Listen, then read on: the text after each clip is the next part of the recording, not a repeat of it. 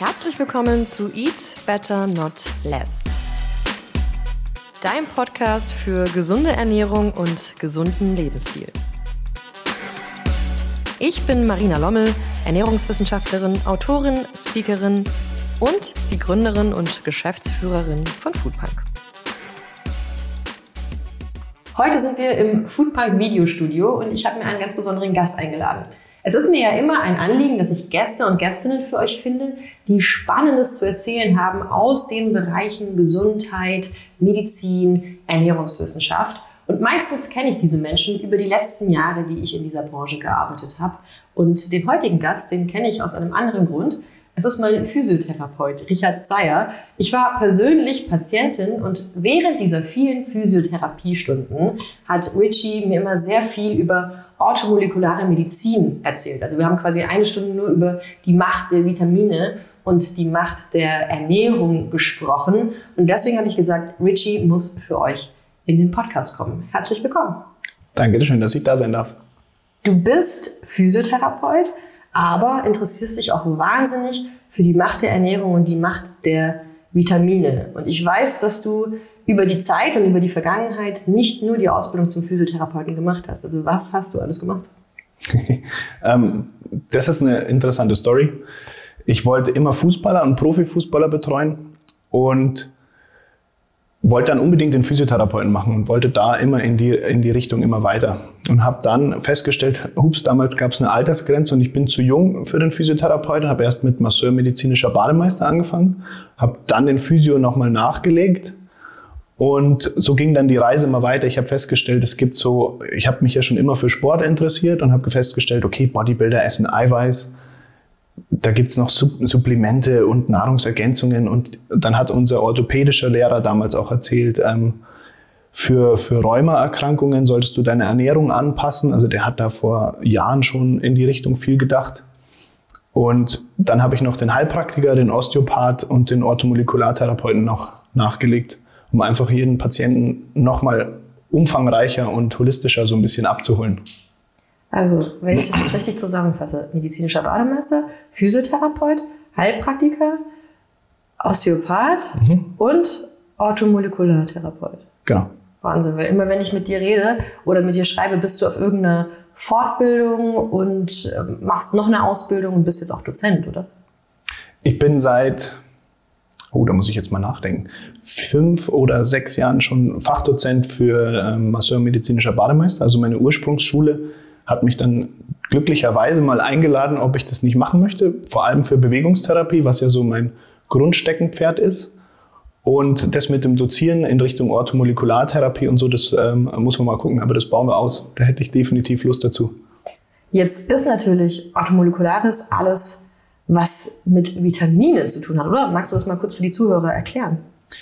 Genau, Orthomolekularmedizin ist im Endeffekt eine Kombi. Also Basic von der Orthomolekularmedizin ist immer funktionelle Ernährungsmedizin. Also ja auch, wie du gesagt hast, die Macht der Ernährung in Kombi mit der Macht der Bewegung. Das ist immer Basic in der Orthomolekulartherapie.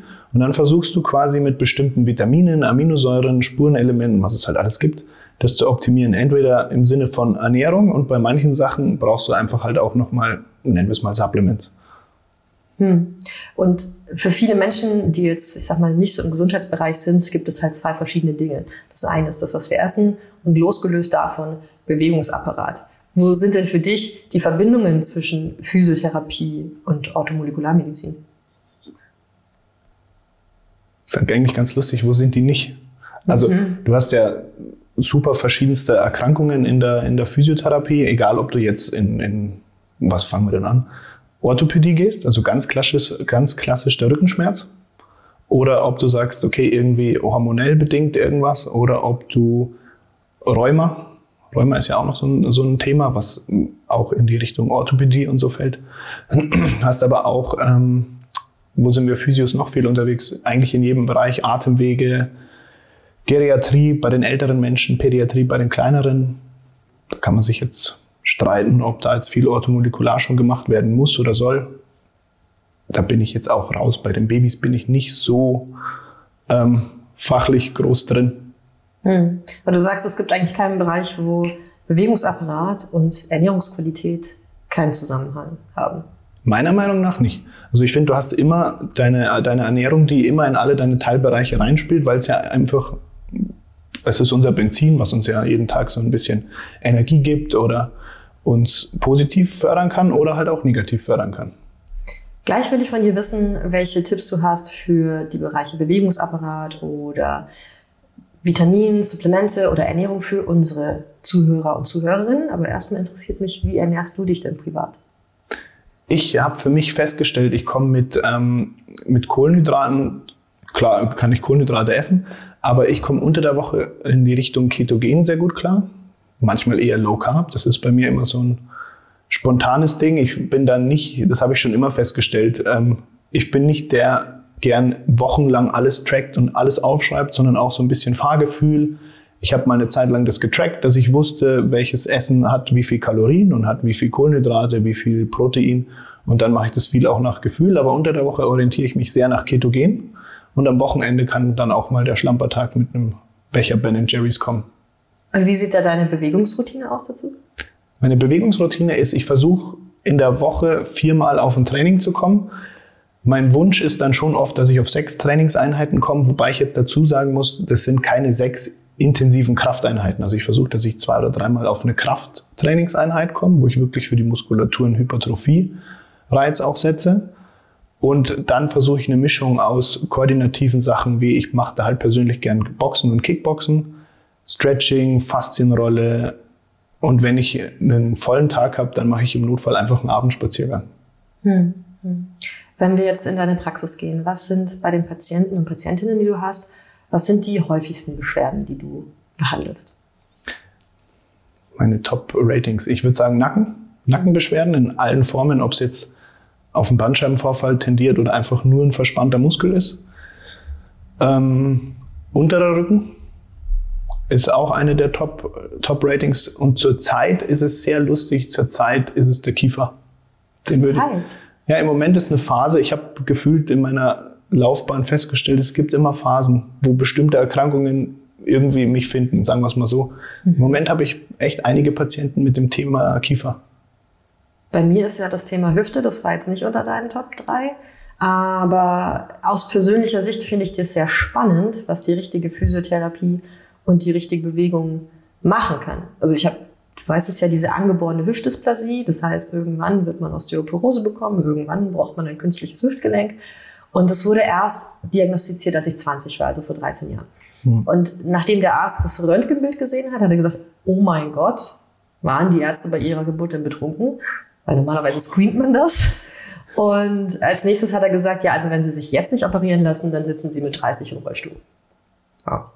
Ich hatte damit auch sehr starke Schmerzen, habe mich nicht operieren lassen habe einfach ungefähr noch zehn Jahre mit diesen Schmerzen gelebt und ich hatte mal Physiotherapie. Du kennst das, was man auf Rezept bekommt. Das sind halt 10 bis 15 Minuten Behandlung. Das hat auch nicht so viel bewegt. Und irgendwann 2019 bin ich zu euch gekommen und da habt ihr mit einstündigen Physiotherapie-Sessions und Krafttraining dran gearbeitet. Und das ist unvergleichbar. Also es sind 13 Jahre vergangen, ich brauche immer noch keine OP. Und der Arzt hatte nicht recht damit, dass ich mit 30 im Rollstuhl sitze. Und das ist eigentlich ähm, finde ich sehr schön, dass man mit der richtigen Art der Bewegung, Mobilisierung und dem richtigen Krafttraining das kompensieren kann, dass man auch schmerzfrei durch den, den Alltag geht. Das ist ja das Ziel von der, der Physiotherapie, oder? Ich hoffe. Hm. Was hältst du von 10 Minuten Einheiten Physiotherapie? 10 Minuten Einheiten Physiotherapie, oh, ähm, ja, unser, unser System ist teilweise halt so ausgelegt, dass du sagst, okay, ich kann ihn ähm, zehn Minuten kriegst du nicht hin. Also wir haben ja immer 20 Minuten Takt oder einen 15 Minuten Takt, wo du ah, dann okay.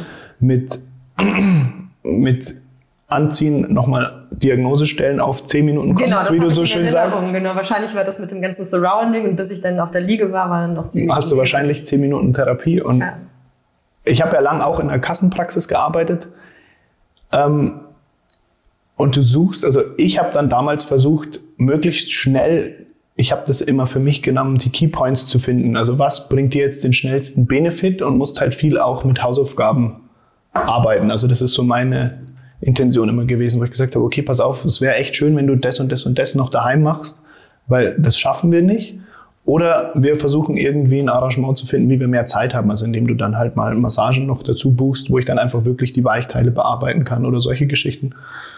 Ähm, ich bin ein wahnsinniger Fan von unseren Stundenterminen, weil klingt jetzt doof, aber dieses Setup stimmt. Ich kann dich schön empfangen, ich kann dich begrüßen, ich kann ähm, dich schon mal abholen aus deinem stressigen Alltag, weil du kommst ja von irgendwo her und wolltest ja irgendwo hin, also in dem Fall zu mir. Und dann kann ich dich erstmal begrüßen, abfangen, kann schauen, dass du von der inneren Haltung her vielleicht entspannst oder vielleicht hattest du ein schwieriges Meeting und weißt jetzt, boah, jetzt habe ich eine Stunde, das wird lustig oder das wird entspannt oder in alle möglichen Richtungen und dann ähm, geht es halt in den Physioraum oder in den Trainingsraum, je nachdem, was halt unser Plan gerade in unserem Trainingsplan, ähm, Trainingsziel, Therapieziel, wie du es nennen willst, ähm, ist und dann können wir wirklich eine Stunde an dem Ganzen arbeiten oder wir können es kombinieren. Hm. Jetzt hast du vorhin unter den Top 3 der Themen genannt, die zu dir in die Praxis kommen, Nacken, Kiefer und was war das dritte? Unterer Rücken. Unterer Rücken. Ist da auch was lebensstilbedingt? Ich würde schon sagen. Also, welche Art, uns in unserem Alltag zu bewegen, fördert denn diese drei Themen? Dass ich Nackenschmerzen habe, dass ich Rückenschmerzen habe, dass ich Kieferschmerzen habe. Was in unserem Alltag fördert sowas? Wir haben so eine, so eine Mischung. Also gehen wir mal Nacken. Wir haben jetzt speziell, nehmen wir mal dich, du hast auch viel PC-Arbeit. Du bist sehr fixiert auf diesem PC, du arbeitest auch sehr in einer starren Haltung. Es gibt bestimmt einige, ich lebe halt doch in meiner Bewegungsbubble auch und in meiner Therapiebubble, aber ähm, so von den Klienten, die ich habe, da kommt halt oft, ja, ich sitze jetzt da sechs Stunden, tu Schuhe und habe halt meine stressigen Themen und meine E-Mails, die ich bearbeiten muss und meine Deadlines. Und dann sitzt du da und arbeitest, dann kommt vielleicht noch der Chef rein, da hast du dann gerade mal die Bewegung nach rechts und dann wieder zurück zum PC. Wahrscheinlich übertreibe ich jetzt auch ein bisschen, aber du bist halt immer in einer richtig starren Position und bewegst dich quasi fast nicht. Ein bisschen Bewegung hast du immer dabei. Dazu spielt auch noch mit rein, dass du wahrscheinlich, also es gibt nicht die akkurate Sitzhaltung, aber du hast halt keine dynamische Sitzhaltung mehr, weil du, ich kenne das von mir, wenn ich dann mal länger am PC sitze und Termine bearbeite, man nimmt halt schnell seine Lieblingshaltung ein. Ich saß dann auch mal eine Zeit lang am PC, habe irgendwas geschrieben, E-Mails bearbeitet und auch Präsentationen bearbeitet und habe dann gemerkt, wie ich auf einmal so komplett schief da saß und dachte mir so, hä, was mache ich denn hier? Was ist das denn? Mein Kopf war irgendwie, weil der gerade Lust hatte, nach vorne zu fallen und der Kopf ist eh dann schwer geworden und dann musste ich mich noch konzentrieren und dann saß ich ewig in dieser Haltung und danach war es irgendwie wie so eine rostige Stange. Dann dachte ich mir, ah, okay, das war so das erste Mal, dass ich so richtig dann verstanden habe, okay, jetzt habe ich heute von morgens bis abends PowerPoints und Präsentationen für meine Schüler in der Massageschule gemacht. Und da mir, okay, jetzt kann ich das mal so komplett nachvollziehen. Ich habe es ja schon immer verstanden, aber so richtig nachvollziehen war, das ist schon Jahre her, aber da war das erste Mal, wo es bei mir im Kopf auch Klick gemacht hat, was das auch bei den Leuten bewirkt, was du nicht immer unbedingt im ersten Moment merkst. Hm, hm. Spielt dann auch das Handy eine Rolle? Weil man guckt ja meistens den ganzen Tag so. Klar, das ist unsere neueste Kombination. Du bist immer nach unten gucken. Das ist bei mir auch ein Thema. Ich bin in der Therapie, gucke ich auch immer nach unten. Darum warne ich immer jeden Patienten vor, dass ich zwischendrin meinen Kopf nach oben recke und einfach mal die Gegenbewegungen mache. Dass ich, dass jeder nicht denkt, jetzt hat er einen Knall oder so. Mhm. Und versuche da halt einfach immer meine Gegenbewegungen auch ein bisschen mit reinspielen zu lassen. Das ist jetzt spannend, weil ich glaube, das Thema Bürojob, den ganzen Tag am PC sitzen, betrifft viele von den Menschen, die jetzt zuschauen. Und viele, wie ich zum Beispiel, die arbeiten ja auch sehr gerne an den Projekten und die wollen ja fertig werden. Und bei mir ist es so, als ich die Bücher geschrieben habe zum Beispiel, ich arbeite ja sehr gerne dran und ich bin da gar kein Fan von Pausen. Am liebsten mache ich sechs Stunden am Stück. Hm. Und ähm, dann fühle ich mich am wohlsten, bin im Flow. Ist aber dann nicht so gesund für den Bewegungsapparat. Also das rächt sich dann in Form von Nackenschmerzen zum Beispiel. Also was würdest du uns Bürohengstinnen raten, damit wir nicht diesen steifen Nacken haben? Ich finde ganz eine, eine schöne Variante, die habe ich von meinem liebsten Osteodozenten bekommen, ist das sogenannte Augenbewegen. Mhm. Also ob du das jetzt mit offenen Augen machst oder mit zuen Augen, würde ich jetzt mal behaupten, ist wurscht. Aber wenn du deinen Kopf einstellst und dann deine Augen maximal nach links bewegst, maximal nach rechts bewegst, so dass du auch schon merkst, da ist der, das Bewegungsspiel am Ende, dann mal eine Zeit lang maximal nach oben, maximal nach unten. Da hast du auf die kleinen Kopfmuskeln so eine, die sind gern miteinander kombiniert. Und da hast du da hinten schon mal ein bisschen Durchblutung und Bewegung drin. Über die Augenmuskeln. Über die Augenmuskeln. Wow. Und dann zum Teil auch einfach mal wirklich, dass du sagst, zwischendrin Kopf nach links, Kopf nach rechts, nach oben gucken, nach unten gucken. Dass du alle normalen Bewegungen, die du so im Alltag ja auch öfter machst, mal nach rechts gucken, mal nach links gucken, auch mal in einer Position verharren, dass du sagst, okay, ich gucke mal eine Zeit lang nach rechts, bleib da auch mal so 20, 30 Sekunden, dass das Gewebe Zeit hat, sich anzupassen, mitzugehen oder dass diese neuronalen Reize auch wissen, hey, Moment mal, ich kann das ja auch. Also das ist ja was, was wir in der Therapie auch machen, dass du sagst, okay, wir, wir mobilisieren diesen ganzen Bereich, ob wir das jetzt passiv machen oder aktiv und dann aber auch gucken, dass wir dem Patienten sagen, so und jetzt beweg mal bitte ein paar Mal in diese Richtung. Merkst du, das geht weiter, dann wird es schon mal, erstens wird es dir bewusst, dass du sagst, hey, wow, cool, geht wieder zu drehen und dann aber auch öfter am Tag mal das so ein bisschen facilitieren, dass du, dass du auch deinem Gehirn sagst, hey, da geht was. Gibt es eine Sitzhaltung, wie ich möglichst gut am PC sitze? Dynamisch ist so mein, mein Lieblings. Das mache ich schon seit, das versuche ich schon seit Jahren. Das ist auch in meinem Thema Rückenschule. Ganz früher hat man gesagt, du musst das Becken kippen und du musst die Brust aufrichten und du musst den Kopf nach hinten schieben und musst dich so starr hinsitzen. Und wir haben dann auch mal lustige Tests in der Physioschule gemacht und haben uns einfach mal einen Tapestreifen, diese typischen Leukoplast-Tapes hinten hingeklebt. Und dann hat unser Lehrer damals gesagt, das probieren wir jetzt mal aus. Weil wir sind alle in der Schule halt so drin mhm. gefläzt, weil wir fanden ja den Unterricht super spannend immer. Und ein paar Leuten ist echt Entschuldigung, kotzübel geworden. Denen war richtig schlecht, weil sie die ganze Zeit so drin sitzen mussten, was natürlich für mich heutzutage ist jetzt meine Erklärungsweise, wir haben unser vegetatives Nervensystem da auch in der Wirbelsäule und dass dann diese ganzen Rezeptoren und alles erstmal so ein bisschen durcheinander kommt, war für mich damals total faszinierend. Heute ist für mich, wo ich sage, ja, ich verstehe viele physiologische Prozesse, zum Glück noch nicht alle, warum das so ist. Und darum fand ich das spannend und so ist meine persönliche Meinung, du solltest dich versuchen, tagsüber dynamisch hinzusetzen. Also wenn du merkst, du sitzt viel auf der rechten Seite und bist am PC, gehst du zwischendurch mal auf die linke Seite, richtest dich mal auf, lümmelst auch mal schön in der Couch, versuchst zwischendurch mal aufzustehen, die Hüften zu strecken, weil wir doch im Alltag viel, viel, viel Sitzen haben. Also wir sitzen beim Essen, wir sitzen auf dem Klo, wir sitzen im Bus, wir sitzen im Auto, wir sitzen jetzt. jetzt. genau. Ähm, darum bin ich auch ein Fan von Aufstehen. Also das ist einer der schönen Aspekte in meinem Job. Ich bin doch viel am um die Bank rumrennen oder dann mit dem, mit dem Patienten oder dem Klienten gehe ich in den Trainingsraum, Therapieraum. Ähm, ein Gelkissen manchmal, diese ähm, wie nennt man die, diese, ich nenne die mal Diese weiß sind, dass der Kappa so ein bisschen ausbalancieren genau. muss, oder? Die sind auch manchmal ganz schön, wenn du sagst, okay, jetzt setze ich mich einfach mal eine Stunde auf dieses Balance Pad, Balance Pad heißt, ähm, und, und sitze mal auf der linken Pobacke, auf der rechten Pobacke. Das hilft dir einfach so ein bisschen dynamischer zu sitzen. Mhm. Ähm, ganz beliebt war eine Zeit lang die, die Gymnastikbälle. Wollte ich dich gerade fragen, was hältst du davon? Finde ich auch, aber immer so eine Zeit lang. Also ich würde nicht den ganzen Tag auf so einem Gymnastikball sitzen, weil du ja dann irgendwann mal anfängst zu wippen und dann könnte ich mir jetzt vorstellen, dass es deine Konzentration auch ein bisschen beeinflusst. Das ist witzig in Meetings. Ich hatte mal Gesprächspartner. Ich sah den Gymnastikball nicht, aber die saßen so im Meeting. Das wippend halt. Jetzt glaube ich für äh, unterhaltsam für die Gesprächspartner. Also vielleicht cool für deine Kopfmuskeln, weil die die ganze Zeit. Okay. Ja. Aber ich glaube, gemeint zu haben, dass manche Firmen die auch nicht mehr so gern sehen, wegen der Unfallgefahr.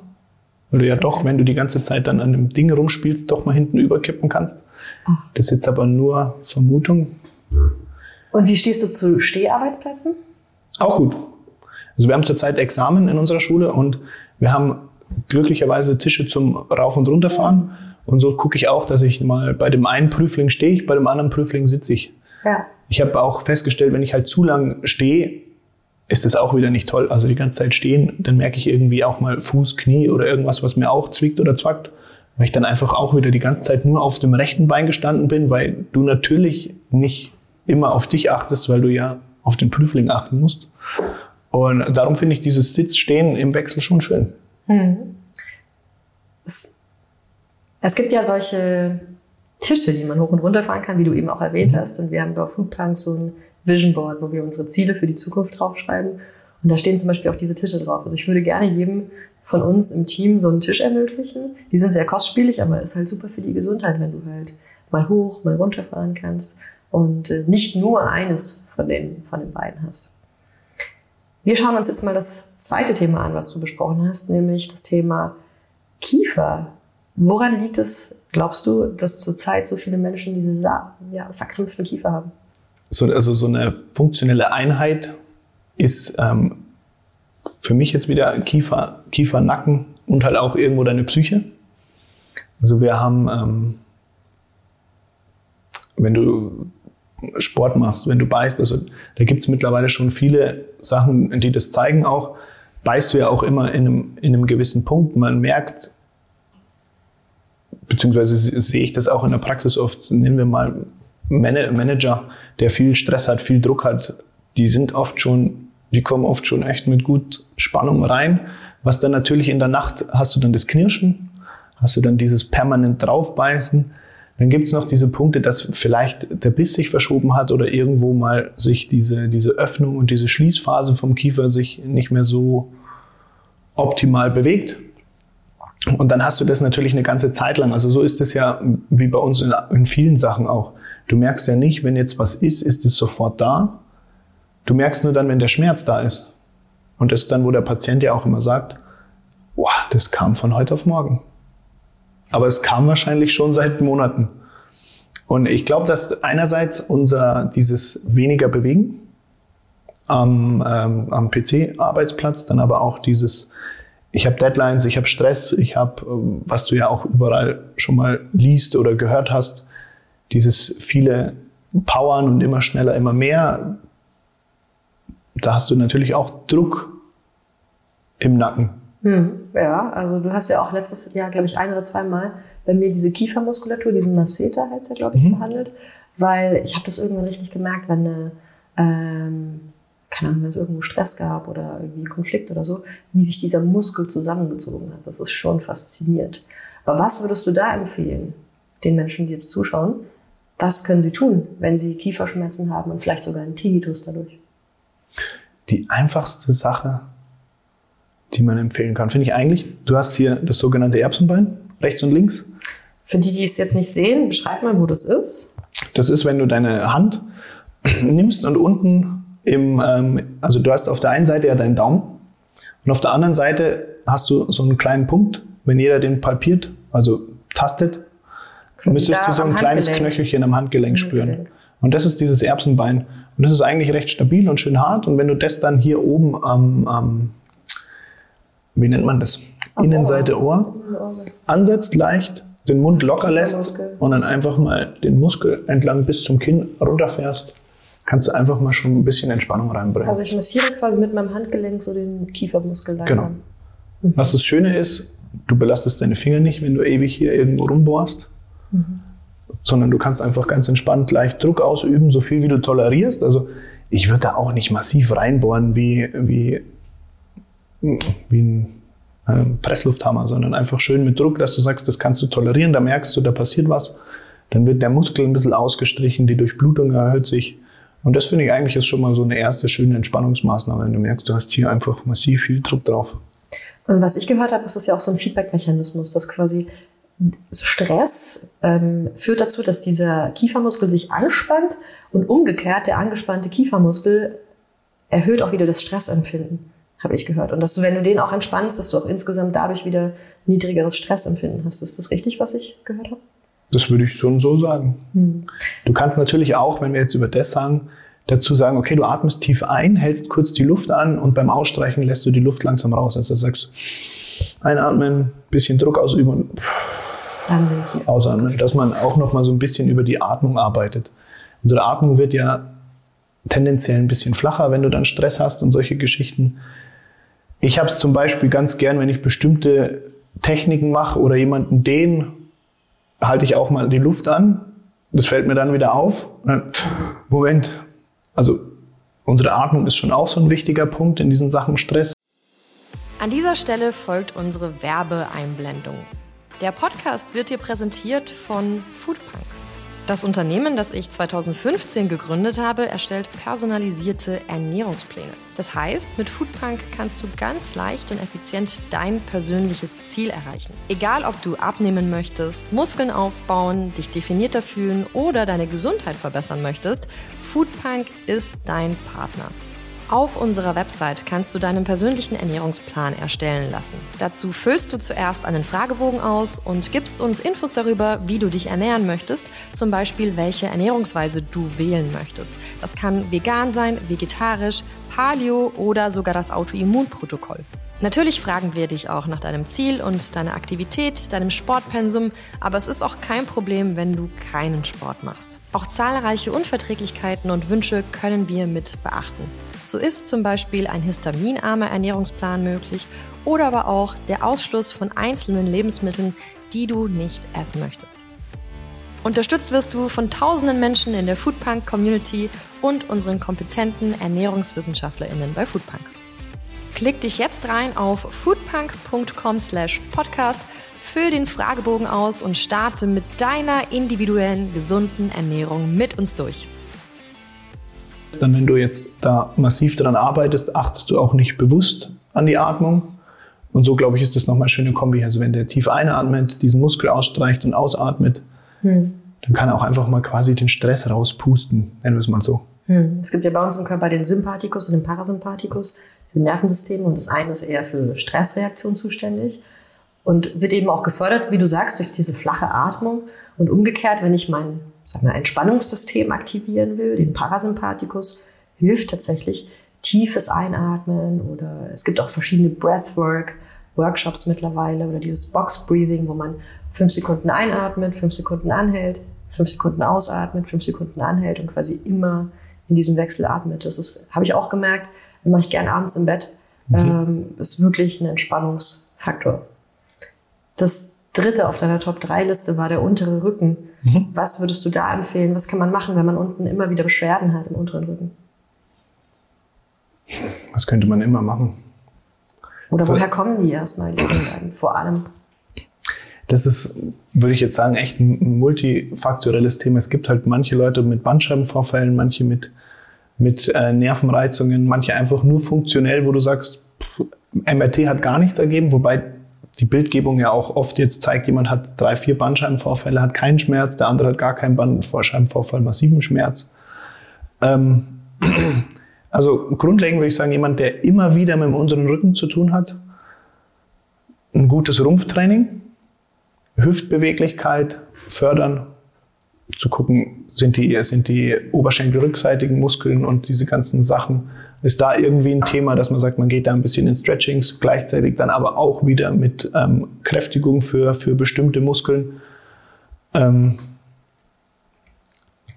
Muskeln in dem Sinne dehnen ist ja jetzt in der Wissenschaft gerade wieder, dass du sagst, okay, wir stretchen ja nicht. Das ist ein schönes Diskussionsthema, bin ich jetzt aber gerade nicht tief drin, wie was genau sich jetzt wie verlängert. Jetzt im Moment geht es auch viel in Sachen Nervensystem, dass das Nervensystem sich entspannt und du dadurch mehr Beweglichkeit ähm, bekommst.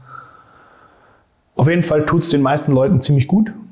Und dass man halt auch mal rausfindet, hast du vielleicht rechts irgendwo Defizite in deiner Beweglichkeit zu links oder links zu rechts, vorne zu hinten, also Hüftbeuger zu, zu Oberschenkelrückseite oder zu Glutealmuskulatur, was man natürlich im Optimalfall mit einem Therapeuten erarbeiten kann und du dann so ein kleines Package für dich hast.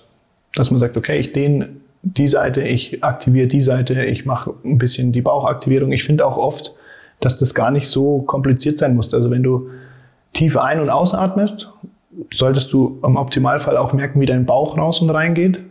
Und durch dieses tiefe Ausatmen merkst du schon, wie der Bauchnabel sich nach innen zieht und da versuchst du einfach mal einen kräftigen Huster zu machen und diese ganze Bauchmuskulatur, diese, diesen transversalen Muskel, der von vorne bis hinten geht, dann hast du die Obliegen auch noch mit drin, einfach mal fester anzuspannen. Das finde ich ist schon mal so eine, auch so eine schöne Geschichte, dass einfach du wieder auch ein Gefühl für diese ganze Bauchmuskulatur kriegst. Hast du auch Menschen in deiner Praxis, die Beschwerden haben, an denen du sehr, sehr lange rumtherapierst, aber wo dann final tatsächlich eine Ernährungsumstellung oder Supplemente den entscheidenden Unterschied gemacht hat? Also da gibt es ein paar interessante Fälle. Also nennen wir mal, nehmen wir mal den, den Ellenbogen. Wenn sie es hört, wird sie lachen.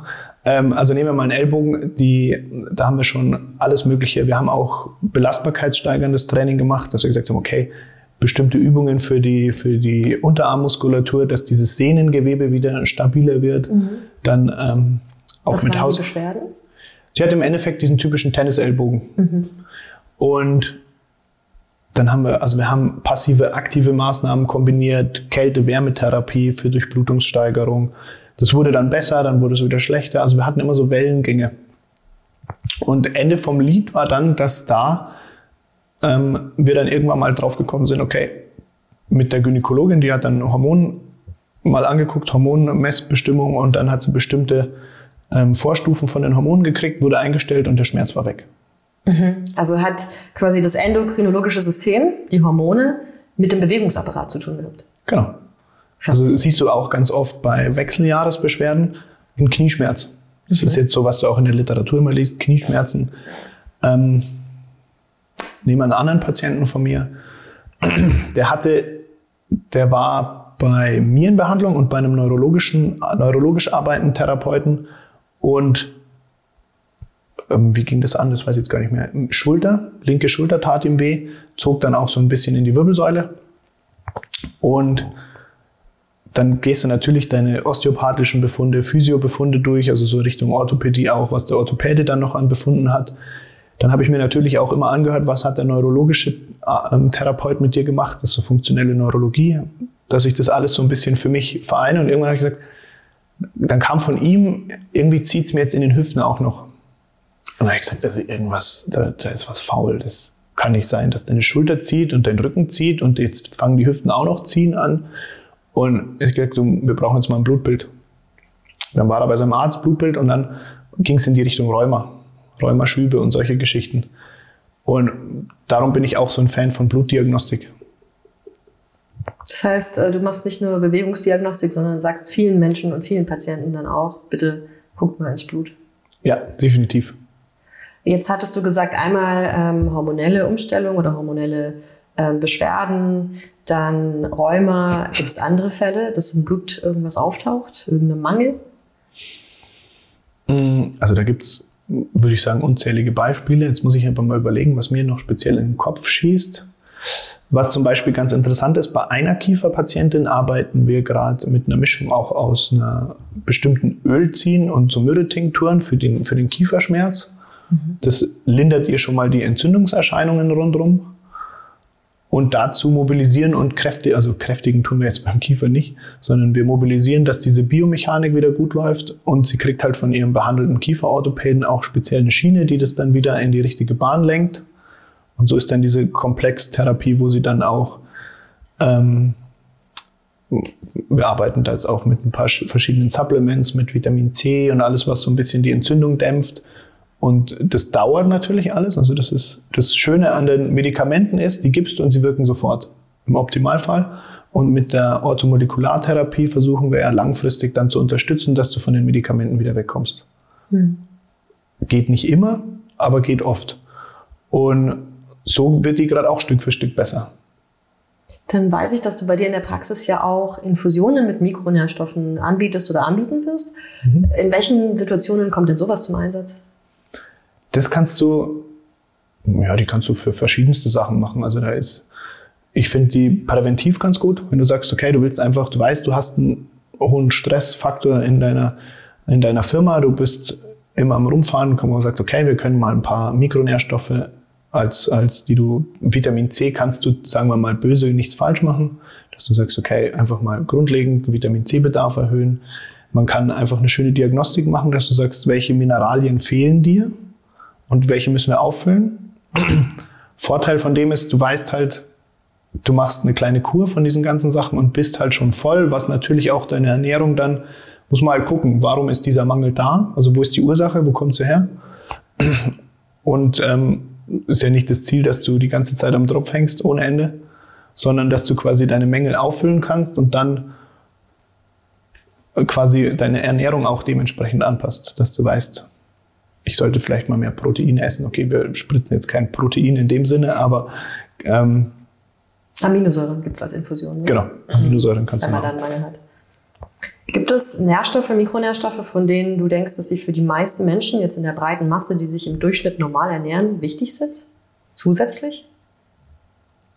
Ja, also ich glaube, Vitamin D ist einer der Punkte, die ich auch selber supplementiere und vielen Patienten auch. Bei Vitamin D ist für mich schon wichtig, dass man das regelmäßig auch mal misst, dass man sagen kann, okay, ich stehe hier und kann dann das anpassen. Es gibt so Dosierungen, die dann auch raus, also ähm, ein bis 2000 Einheiten am Tag ist jetzt, denke ich, machst du nichts falsch, je nachdem, was für ein Körpergewicht du hast. Man sagt dann, je fülliger eine Person ist, desto mehr Vitamin D musst du supplementieren, weil sich es einfach verteilt.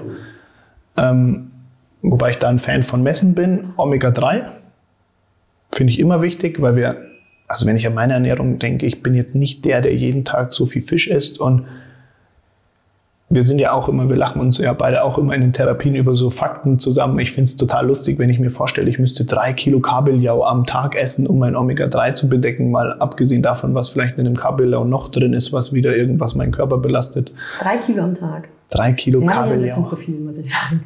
Ja. Also ich esse echt viel und echt gern, aber ich glaube, drei Kilo Kabeljau hängt mir irgendwann zum Ohr raus. Oder was war es? 20 Eier für den Vitamin D-Bedarf. Ich hoffe, ich habe jetzt keinen, ich habe es jetzt nicht vertauscht, aber ich glaube, es waren 20 Eier am Tag, also am Tag 20 Eier für den Vitamin D-Bedarf.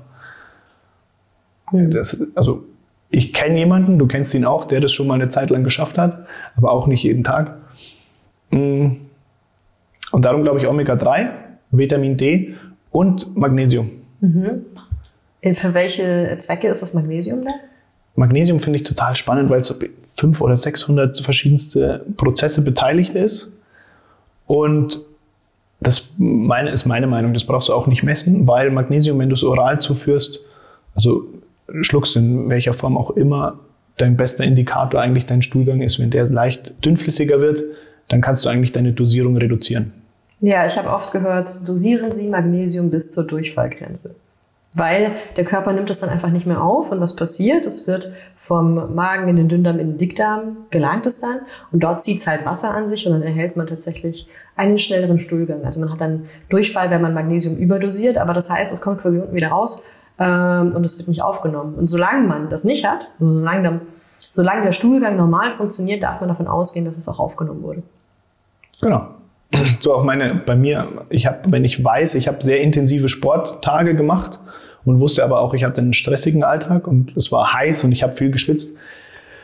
Da glaube ich, war ich auch ab und zu mal zwei, drei Tage lang bei zwei Gramm Magnesium, was ich genommen habe, wo nichts passiert ist. Und am vierten Tag wurde dann der Stuhl etwas dünner. Ich merke es bei mir auch, dass es abhängig ist auch von der Intensität und der Häufigkeit, in der ich Sport mache. Also wenn ich ähm, viel Sport mache, nehme ich auch deutlich mehr Magnesium und habe auch ich sag mal, ich merke es nicht am Stuhlgang. Es wird anscheinend auch komplett aufgenommen. Wenn ich an unsportlichen Tagen dieselbe Menge, dieselbe Menge nehme, merke ich das deutlicher. Mhm.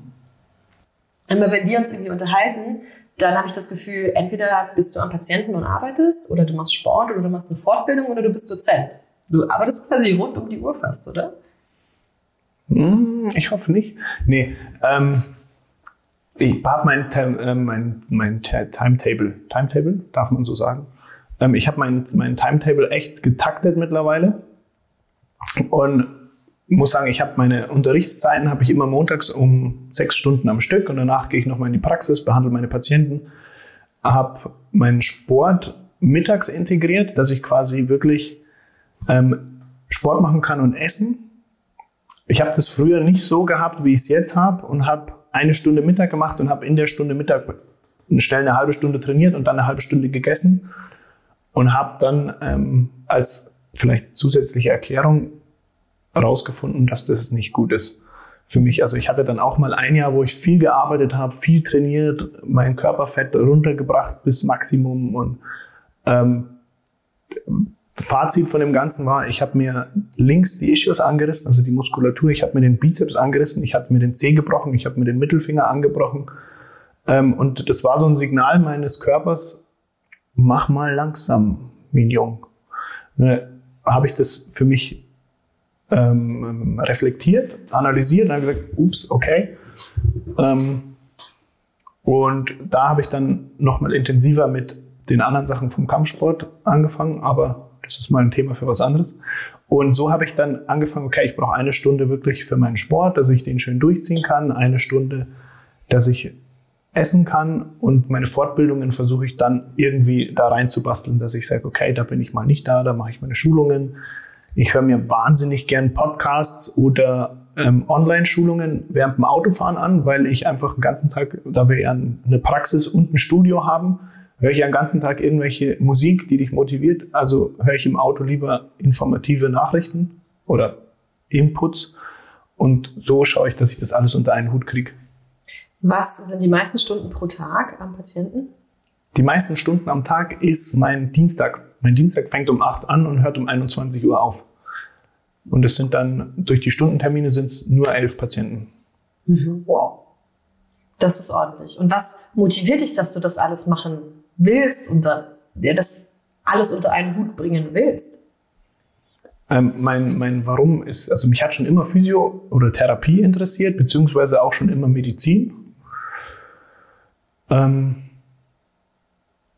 und die, diesen Input zu kriegen, dass ich merke, es geht was voran oder ich lerne wieder was Neues oder ich habe dann vielleicht auch mal wieder was verstanden, wo ich dann nach einem Jahr feststelle, ähm, okay, das war eine Theorie, die hat doch nicht funktioniert. Also ist ja bei uns in meinem Beruf so, dass du immer wieder, es werden immer wieder neue Theorien kreiert und dann werden die ja wissenschaftlich irgendwie überprüft und dann sagt man, okay, hat doch nicht so funktioniert, wie wir uns das vorgestellt haben, aber in der Praxis siehst du, wenn ich dehne, wenn ich kräftige, wenn ich das stabilisiere, funktioniert Oder wenn ich das und das Supplement dazu gebe, funktioniert es vielleicht ein Tick besser, was nicht optimal wissenschaftlich nachgewiesen ist oder vielleicht doch. Ist ja immer so ein bisschen ein Spiel. Und das ist, dieser Input treibt mich schon immer an, dass ich sage, okay, ich kann was Neues lernen, ich kann mich weiterentwickeln. Und ähm, in deinem ersten Podcast war der Max Götzeler und der hat mal so schön gesagt, ähm, der Mensch strebt oder hat jemanden zitiert, ich weiß es jetzt nicht mehr genau. Und das fand ich echt toll. Da musste ich schon grinsen, dachte mir, ja, okay, stimmt schon. Immer so ein bisschen suchen, gibt es irgendwann mal die blaue Pille? Ich hoffe nicht, wäre langweilig wenn du eine Pille nimmst und dann nimmst du ab und dann nimmst du die andere Pille und hast die Muskeln, sondern ich finde dieses, diese Arbeit, die dahinter steckt, finde ich schon schön, dass du sagst, okay, warum hat der denn so Muskeln, wie er sie hat? Ja, weil er, er hat daran gearbeitet, der hat seine Ernährung aufgebaut oder warum hat denn der diese Erfolgsstories, die man ja auch immer sieht, guck mal, so sah er vorher aus und jetzt hat er abgenommen, sein Gewebe ist besser geworden, sein Schmerz ist weg geworden. Und dieser Weg, ist echt ein schönes Ziel. Also es ist für jeden Menschen individuell. Also es reizt dich quasi, die Lösung zu finden für die genau. Patienten. Ich bin einerseits gern so ein bisschen der Detektiv, der hilft oder auch der Wegbegleiter. Ich, zu mir hat meine Patientin, ah, you the healing man. Und ich so, nee, ich heile gar keinen. Ich bin nur dein Begleiter, um zu gucken, was gibt's für Lösungsansätze. Und ähm, dann ist ja auch dieses, dieses in der Medizin, ich bin ja auch Heilpraktiker, wo ich sage, ja, okay, hier ist, hier ist Stopp, jetzt brauchen wir noch den Arzt, den Arzt, den Arzt. Ich kenne ja dann doch immer auch ein paar Ärzte, wo ich sage, okay, bitte zum Orthopäden, zum Kardiologen, jetzt müssen wir nochmal das abchecken. Und dass am Schluss dann der Patient auf seine Lösung kommt, wie du gerade so schön gesagt hast. Hast du da noch irgendwie ein Feedback vielleicht in Erinnerung von Menschen, die du behandelt hast, für die sich ganz viel verändert hat? Mein schönstes Feedback war vor ein paar Wochen, wo ein Patient zu mir kam und gesagt hat, hey Richard, guck mal meine Blutwerte an. Und ähm, wir so über Phyto, Ernährung, Naturheilkunde und so kombiniert haben und der Arzt mir gesagt hat, wo haben Sie denn die sechs Kilo gelassen und warum sind Ihre Blutwerte jetzt so schön? Aha. Das war echt schon schönes, schönes Feedback. Vorhin hast du ja einmal erwähnt, dass deine Top 3 Nahrungsergänzungsmittel sind Omega-3, Vitamin D und Magnesium, die fast jeder braucht. Du hast auch gesagt, dass du selber ab und zu mal Kuren mit verschiedenen Supplements machst. Was nimmst du denn noch für dich privat? Ähm, äh, Omega-3, Vitamin D und Magnesium. ähm, ich hatte jetzt vor paar Wochen, also ich versuche das, fangen wir anders an, ich versuche das immer so ein bisschen abzustimmen. Also wenn ich merke, irgendwie meine Verdauung passt nicht so, versuche ich zu überlegen, okay, was hat sich verändert? Oder habe ich irgendwas anders gemacht als die letzten Wochen und versuche dann bestimmte Präparate auf bestimmte Symptome abzugleichen, weil ich jetzt bei mir selber nicht immer gleich ein riesen Blutbild mache. Also ich versuche schon bei mir regelmäßig Blutbilder auch zu machen, aber auf manche Symptome, die ich halt bei mir persönlich kenne, gucke ich halt, was kann ich für eine Kur fahren oder wenn ich merke, Mein Schlaf ist schlechter geworden. Fülle ich wieder mit bestimmten Sachen wie nehme mal B-Vitamin oder so auf und dann gucke ich, äh, löst sich das auf meinen Schlaf. Und so versuche ich dann immer bestimmte Kuren für bestimmte Sachen zu machen, weil ich auch nicht mag, dass ich mich krank fühle, weil ich so viele Kapseln und Tabletten nehme. Darum mache ich immer bestimmte Kuren zu bestimmten Sachen, wo ich für mich merke, das kann ich optimieren. Und halt diese drei Präparate versuche ich immer zu nehmen, weil die mir einfach in allen Sachen gut tun. Auch von meinen Blutwerten hat sich alles super ähm, verbessert und so Geschichten. Und ich fühle mich mit denen auch einfach viel besser. Also auch da wieder der Detektiv für deinen eigenen Körper, wo du schaust, wie kannst du Stellschrauben drehen und Stück für Stück zu noch mehr Lebensqualität kommen. Genau. Mein schönstes Feedback muss ich eigentlich so äh, von den letzten Jahren erzählen. Ähm, Frau immer mit äh, verschiedensten depressiven Episoden. Ähm, ernährungstechnisch optimiert, Gewicht verloren, Sport gemacht, also diese Basic halt wieder. Und mit bestimmten Präparaten ist sie seit einem Jahr, hat sie diese depressiven Schwankungen nicht mehr. Wow. Ja, es hat viel, es gibt einfach so viele Zusammenhänge zwischen Lebensstil, Ernährung, Nährstoffversorgung, Psyche, das hängt alles so stark zusammen. Aber was treibt dich denn an, dass du dich selber so für dich mit Gesundheit auseinandersetzt? Warum willst du diese Lebensqualität und warum steckst du die Mühe rein, deinen Sport zu machen und dich damit zu befassen? Mm, ich finde dieses. Ähm, für dich privat als Mensch. Für mich privat als Mensch, ich bin ähm, schon der Typus, ja, nicht schneller, besser, weiter. Das habe ich damals in diesem einen Jahr, was ich erwähnt habe, so für mich abgelegt eigentlich. Aber ich würde schon gern lang leben und aber auch lang gut leben. Also dieses quasi dieses Longevity-Thema. Und ich weiß, dass ich im Moment viel Power mache und viel Action und bin hier und da und drüben und herüben und will aber nicht die Retourkutsche kriegen. Also versuche ich das mit bestimmten Sachen zu puffern und versuche da auch optimal auf mich zu gucken. Und natürlich, ähm, wie geht der Satz, äh, live what you preach. Mhm. Also da ich ja den Leuten das so quasi aus der Theorie, Anführungsstrichen Theorie, predige oder empfehle, will ich das auch für mich selber machen. Mhm. Du hast auch selber gesagt, dass du eine Veränderung in Bezug auf deine Gesundheit hinter dir hast, oder? Dass du deine Ernährung umgestellt hast, dass du deinen Sport verändert hast, hattest du mir mal erzählt.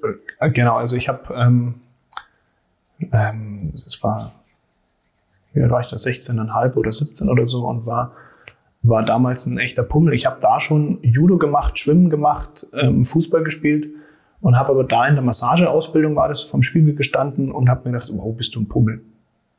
Das geht jetzt irgendwie nicht. Also ich kann ja nicht Therapeut sein und dann so ein Pummelchen sein und ich hatte schon immer mit dem Gewicht zu kämpfen. Also das ist immer lustig, das glaubt mir immer keiner. Aber ich hatte schon immer mit dem Gewicht zu kämpfen und ich habe dann gefühlt früher nur das falsche Essen angeguckt und bin dann auseinandergegangen. Und hatte dann damals, habe ich mit Kraftsport noch angefangen, habe gemerkt, was das für Benefits hat und habe da dann eine Zeit lang auch gehabt, ähm, Eat Big, Get Big, diese Bodybuilder-Manier auch, weil einfach ich total viele Arnold Schwarzenegger und wie sie alle, die Bodybuilder waren so meine, meine Lieblingsidole, weil das waren große, mächtige Kerle für mich. Damals nicht verstanden, dass die halt auch andere Substanzen noch nehmen. Und habe dann viel gegessen, war dann 101 Kilo schwer, breiter Rücken, aber auch großer Bauch und habe da dann immer mehr mich mit Ernährung beschäftigt und gemerkt, hey cool, wenn du das isst und das isst, dann kannst du das Gewicht halten, kannst aber äh, kannst du deine Muskulatur halten und kannst aber Gewicht verlieren oder du hast natürlich immer auch ein bisschen einen Schwund mit Plus und Minus, aber so kannst du das optimieren, hast nicht so viel Hunger, kannst weniger essen, kannst vielleicht mehr von anderen Sachen essen, dass du sagst, okay, ich fühle mich satt, aber ich habe gar nicht so viel Kalorien gegessen und komme aber auf meine Eiweißquelle. Und so war so dieses rauf und runter. Spannend. Und final hast du dich jetzt selbstständig sogar gemacht mit deiner eigenen Praxis, um all das an die Menschen zu bringen. Genau, final haben wir die, die Focus Health gegründet, die Praxis für Physio, Heilpraktik und Osteopathie und machen mit dem R1 Sports Club zusammen in Kooperation halt wirklich dieses Bindeglied aus Blutdiagnostik, Infusionstherapie, Ernährungsberatung, ähm, ähm, Bewegungstherapie, beziehungsweise aber auch Trainings- Maßnahmen, ich würde es jetzt gar nicht Therapie nennen, weil wir haben ja auch ganz viele Leute, die sagen, hey, ich habe einfach Bock auf Sport und will zu euch kommen, weil ihr macht ähm, alle möglichen Konzepte. Da haben wir ja Starnberg und München, die zwei Studios. Und so gucken wir, dass wir halt Ernährung, ähm, Bewegung, diese ganze, ganze Coaching-Geschichte. Wir haben auch viele ausgebildete Coaches. Wenn du sagst, okay, ich bin hier an einem, an einem Scheideweg in meinem Leben und weiß nicht wohin. Und aber auch dieses ganze Recharge wieder auftanken. So dass ihr quasi Bewegung, Ernährung, Mindset, also Psyche, alles zusammenbringt. Das ja. finde ich sehr schön. Und weil ihr da so meine Lebenseinstellung teilt, bin ich auch sehr gerne bei euch. Eine letzte Frage habe ich für diesen Podcast. Was sind deine drei Lebensmittel, auf die du niemals verzichten würdest?